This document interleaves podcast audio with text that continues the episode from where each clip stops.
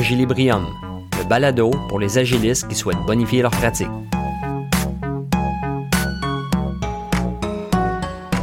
Dans cet épisode d'Agilibrium, nous verrons les objectifs très variés que tente d'accomplir une feuille de route de produit, la position de celle-ci dans les différentes stratégies de l'entreprise, et nous parlerons du concept de roadmap multicouche.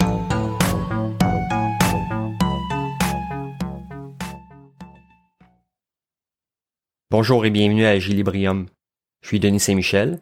Dans cet épisode, je vous invite à poursuivre le fascinant voyage de la valorisation de produits. Lorsque l'on s'engage dans un rôle de gestionnaire de produits, on souhaite comprendre l'écosystème de ce produit, son marché et son potentiel. Si l'on joint une jeune pousse et qu'on a la chance de créer le produit à partir d'une feuille blanche, cela vient avec un lot de possibilités inouïes, mais aussi avec plusieurs enjeux. Dans tous les cas, avoir une vision de produit engageante est le meilleur point de départ possible. Nous avons bien exploré la vision de produit dans les trois épisodes précédents. Et maintenant que l'on a un énoncé de vision qui est bien maîtrisé et partagé au sein de nos équipes, on peut s'attaquer à la réalisation du produit. Le roadmap de produit est au service de notre énoncé de vision et nous permettra de cristalliser cette vision par une planification concrète dans le temps. Si le backlog de produits peut être vu comme le livre de recettes pour réaliser chaque étape de la feuille de route, voyons cette dernière comme étant le menu complet d'une belle soirée gastronomique. Nous entamons aujourd'hui une série d'épisodes sur la feuille de route. Au fil de ces épisodes, je tâcherai de vous donner des outils et de répondre à certaines questions. Par où commencer si l'on n'a jamais fait de roadmap? Comment gérer et intégrer les imprévus dans un roadmap? Pourquoi est-ce que d'avoir juste un backlog n'est pas suffisant? À quelle fréquence devrait-on mettre à jour le roadmap? Comment être un gardien de la feuille de route sans jouer à la police? Plusieurs des réponses à ces questions se retrouvent dans la nature même du roadmap. La feuille de route n'est pas une liste de to-do ou de souhaits. Ce n'est pas non plus une liste de requis ni un plan de projet. Ce n'est pas un ordonnancement de séquences de travail. Une feuille de route de produit, c'est beaucoup plus que ça. C'est un plan de match. Et comme dans un match de hockey, le plan de match peut changer en cours de route. Le premier objectif d'un roadmap est d'aider à communiquer la vision du produit. Pas exactement de la même manière que l'énoncé de vision lui-même. Il y a une différence entre partager et diffuser notre énoncé de vision et démontrer qu'on a un plan pour s'approcher de cette vision. C'est ce que le roadmap fait. En tant que gestionnaire de produits, la feuille de route est notre outil pour entreprendre et poursuivre le voyage de création. Et pour bien entreprendre ce voyage, le roadmap a aussi comme objectif de nous faire prendre conscience de notre point de départ. C'est d'autant plus essentiel si nous nous joignons à une équipe déjà en place autour d'un produit existant. Ce point de départ va nous aider à tracer un parcours jusqu'à la réalisation de notre vision de produit. Un autre objectif visé par la création et l'entretien de notre feuille de route est d'ajouter de la prédictibilité au développement de produits. On le sait, dans un contexte agile, on se doit d'avoir une bonne réactivité aux changements qui viendront perpétuellement intervenir dans nos projets. Dans un tel cadre, comment avoir un maximum de prédictibilité pour les différentes parties prenantes? Eh bien, par la feuille de route. Cela n'empêchera pas les émergences en cours de route, c'est sûr. Toutefois, la prédictibilité de ce qui va vraisemblablement se passer sera préservée si notre feuille de route est bien construite. Pour les dirigeants de notre organisation, la feuille de route est un excellent moyen de rendre visible l'alignement de la planification du produit avec la stratégie corporative. En démontrant la cohérence du développement de produits avec les projets stratégiques de l'entreprise, cela facilite la négociation pour l'obtention du budget, de ressources ou de soutien par exemple. Comme gestionnaire de produits, cela démontre aussi notre compréhension des enjeux de l'entreprise et notre capacité à mettre en relation notre approche de valorisation de produits, qui est plutôt du domaine du tactique, avec notre compréhension des plans stratégiques globaux de l'organisation. Cela est extrêmement rassurant pour ceux qui nous embauchent dans l'équipe produit. C'est également rassurant pour nos collègues gestionnaires de produits, car en rendant visible notre alignement avec les stratégies d'affaires, nous offrons autant de possibilités d'ajustement à l'échelle de l'entreprise. Les parties prenantes, mais aussi nos collaborateurs et les équipes avec qui nous sommes en relation de dépendance, sont alors mieux outillés pour prendre de meilleures décisions, pour relever certains risques et pour identifier les opportunités à saisir. Pour notre équipe produit, avec qui nous travaillons en proximité, la feuille de route rend intelligible le plan de voyage. Déjà, avec l'énoncé de vision, chacun ressent mieux la cohésion entre ce qui est fait et ce que l'on vise. Le roadmap vient renforcer ce lien. Ce qu'on fait pour notre produit est maintenant cohérent dans son ensemble. Tout le monde comprend les objectifs visés par la réalisation des différentes activités, car la feuille de route rend davantage compréhensibles les raisonnements qui ont poussé à prendre les décisions dans l'ordre qu'elles ont été prises. La feuille de route de produit permet aussi de raconter l'histoire du produit. On a souvent tendance à voir le roadmap comme étant la planification à venir, mais conserver les carnets de bord de l'évolution de notre produit au fil du temps, des choix financiers, stratégiques, fonctionnels ou techniques que nous avons faits est tout aussi important. Notre feuille de route de produit constitue ainsi le fil narratif de l'évolution de notre produit. Bien entretenue, la feuille de route nous aide à apprendre du passé, à mettre en perspective les variations du marché dans lequel notre produit évolue et à sans cesse nous permettre de valider que nous ne nous écartons pas trop de notre vision de produit. Parce que la feuille de route est l'élément central de nos actions de valorisation de produits tout au long du cycle de vie de ce dernier, elle joue également un rôle de premier plan dans le grand schéma de la stratégie d'entreprise. C'est d'autant plus vrai si notre organisation en est une gravitant autour d'un ou de quelques produits forts. Comment alors pouvons-nous comprendre le positionnement de la feuille de route de produits par rapport aux différents paliers stratégiques de l'entreprise? Voyons quatre de ces paliers de stratégie au sein de l'organisation. Il y a tout d'abord le palier de la stratégie d'affaires, qui est soutenu par le palier de stratégie de portefeuille de produits. Puis il y a la stratégie de produit elle-même, qui est à son tour soutenue par la stratégie de réalisation. Voyons un peu comment ces différents paliers stratégiques s'expriment et se côtoient. La stratégie d'affaires de l'entreprise dictera, entre autres, les actions que l'organisation entreprendra à l'égard des marchés qu'elle souhaite pénétrer, conquérir ou maintenir. C'est à ce niveau stratégique que les partenariats d'affaires seront établis et que la mission d'entreprise sera précisée. Souvent, la responsabilité de la haute direction ou d'un comité exécutif, la stratégie globale de l'entreprise visera à assurer la pérennité de l'organisation ainsi que sa croissance. La stratégie de portfolio de produits, quant à elle, vise à supporter les stratégies de l'organisation. C'est à ce niveau que seront prises des décisions concernant les différents produits de l'entreprise. C'est également la stratégie de portefeuille qui verra à s'assurer de la cohérence des différents produits créés et maintenus par l'entreprise. Souvent, l'allocation budgétaire se fera à ce niveau. La stratégie de portfolio nécessite un lien étroit avec le marché et une connaissance aiguë des compétiteurs. Dans une organisation mature, le product manager partagera une part de ses responsabilités avec les différents product owners des produits de son portefeuille afin de maximiser la proximité entre le marché, les utilisateurs, les compétiteurs et l'équipe de produits. La stratégie de développement d'un produit mise de l'avant par l'énoncé de vision et la feuille de route de produit est le prochain niveau de stratégie au sein de l'entreprise. Cette couche stratégique soutient la stratégie de portefeuille de produits. Si le product owner en est le maître d'œuvre, il doit toujours s'assurer d'avoir une bonne complicité avec le gestionnaire de portefeuille de produits. C'est souvent avec ce product manager que le product owner devra négocier ou discuter pour échanger des informations pertinentes. Pour assurer un succès des deux paliers stratégiques de portfolio et de produits, ces échanges doivent être fréquents, soutenus et une complicité naturelle doit pouvoir s'installer. La stratégie de produit est quant à elle soutenue par la stratégie de réalisation. Ici, on entre de plein pied dans l'univers technique de la conception et de la réalisation du produit. Le backlog est l'un des éléments centraux de cette stratégie.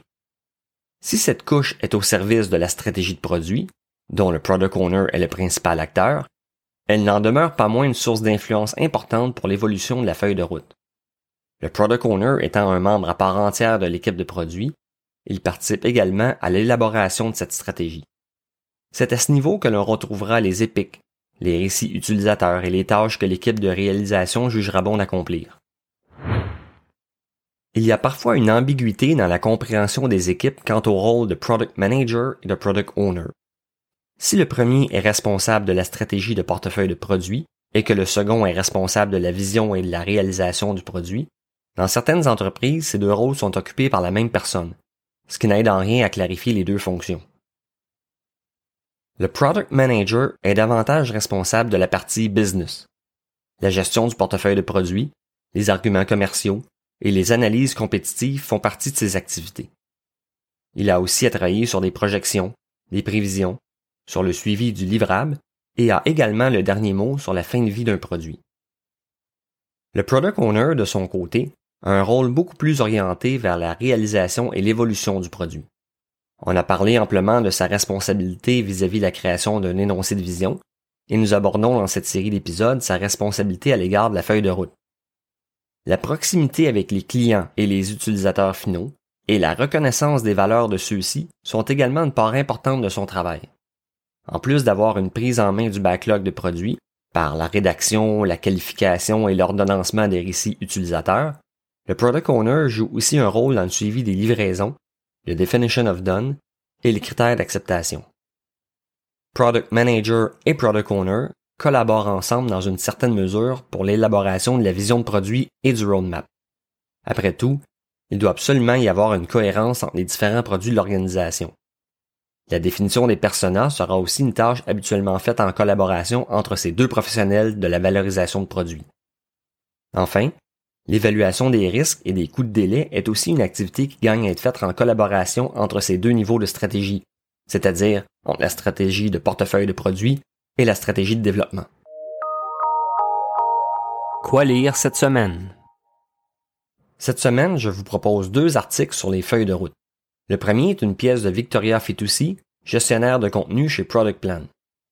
Dans son article intitulé Featureless Roadmap, elle nous explique la pertinence de construire la feuille de route de notre produit sur la base de thématiques.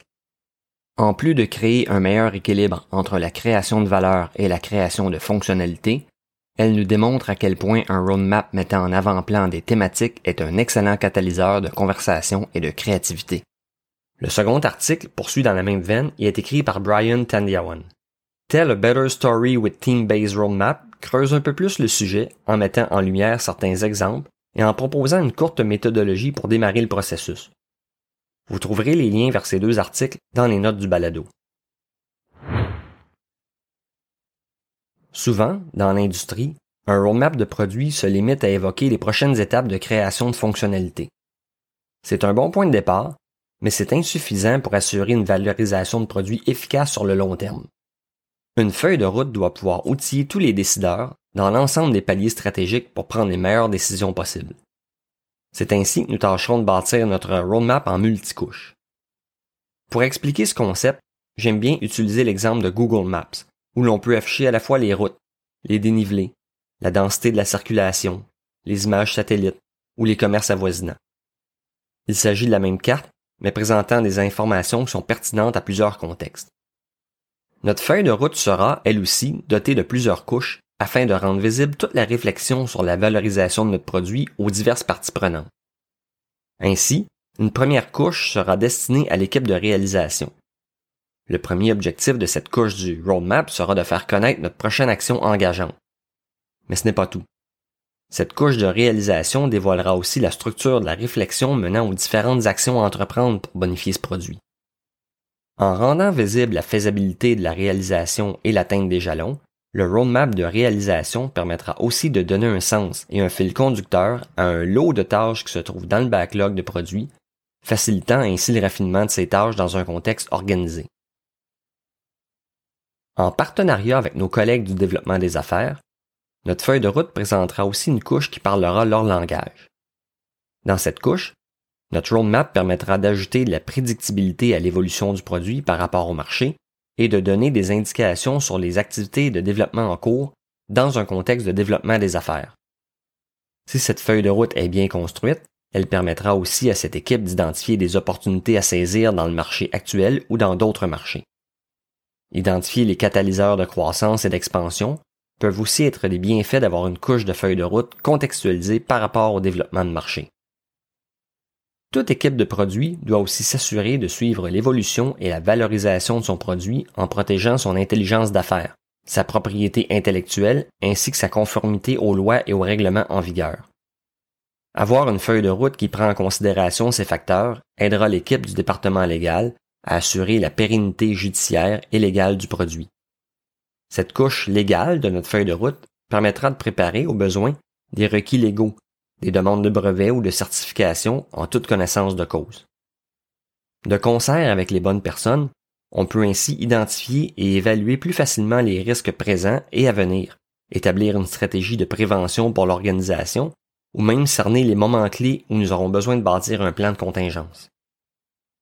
Pour les équipes d'opération, notre roadmap sera un outil précieux si nous prenons la peine de mettre en perspective leurs besoins avec l'évolution de notre produit. Sous leur angle de vision à eux, notre roadmap devrait leur permettre de mieux planifier l'acquisition des ressources matérielles ou de promouvoir une allocation des ressources qui est réfléchie dans les différentes équipes. Établir une stratégie de maintien technologique ou définir les besoins de formation technique et de soutien aux utilisateurs peut également être facilité par un roadmap qui rend visible ces aspects. La couche opération de notre feuille de route sert à cela. Le secteur financier de l'organisation ne doit pas être négligé non plus. Il est tout à fait approprié d'ajouter une couche financière à notre feuille de route. Cette couche facilitera les projections et les scénarios de rentabilité du produit. Elle permettra de prendre de meilleures décisions informées, de synchroniser les dépenses avec les projections et contribuera à la définition ou à la révision des budgets du portefeuille de produits. La vigie des balises financières du projet sera aussi facilitée. Comme gestionnaire de produits, si votre feuille de route prend tout cela en considération, vous aurez des arguments de plus pour démontrer que le plan de développement du produit est viable financièrement. Pour vous-même, comme product owner, la feuille de route peut vous offrir une couche qui aiguillera vos actions auprès de vos clients et vos utilisateurs finaux. Ciblez les pistes d'exploration, identifiez clairement les phases de découverte utilisateur ou développer une stratégie de recherche et de développement pour obtenir des subventions ne sont que quelques-unes des nombreuses possibilités qui s'offrent à vous lorsque nous ajoutons cette couche à notre feuille de route. On le voit, une feuille de route ne doit pas inclure qu'une liste de fonctionnalités. Sa complexité et sa richesse en font un outil des plus importants pour la réalisation d'un produit de qualité, qui est rentable et qui apporte beaucoup de valeur à l'organisation et à ses clients. Si nous concevons notre feuille de route en prenant soin d'y inclure plusieurs couches pour les différents contextes présents au sein de notre organisation, nous mettons les conditions gagnantes à une valorisation de produits qui est saine, rentable et enrichissante pour nous dans notre rôle de gestionnaire de produits. Au cours de cet épisode, nous avons vu plusieurs des objectifs que doit accomplir une feuille de route de produit. Nous avons précisé le rôle que le roadmap occupe dans la stratégie d'entreprise et nous avons abordé la nécessité de présenter les bonnes informations de planification aux différents acteurs et selon leur contexte. Ces trois connaissances forment la base d'une approche de réalisation de feuilles de route de produits de très grande qualité.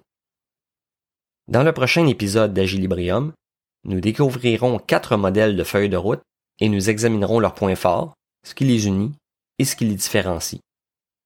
D'ici là, suivez-moi sur LinkedIn, consultez les notes du balado et partagez Agilibrium avec vos collègues et amis. Enfin, envoyez-moi vos commentaires et vos questions, il me fait toujours plaisir d'y répondre. Je suis Denis Saint-Michel pour Agilibrium et je vous dis merci d'avoir été à l'écoute.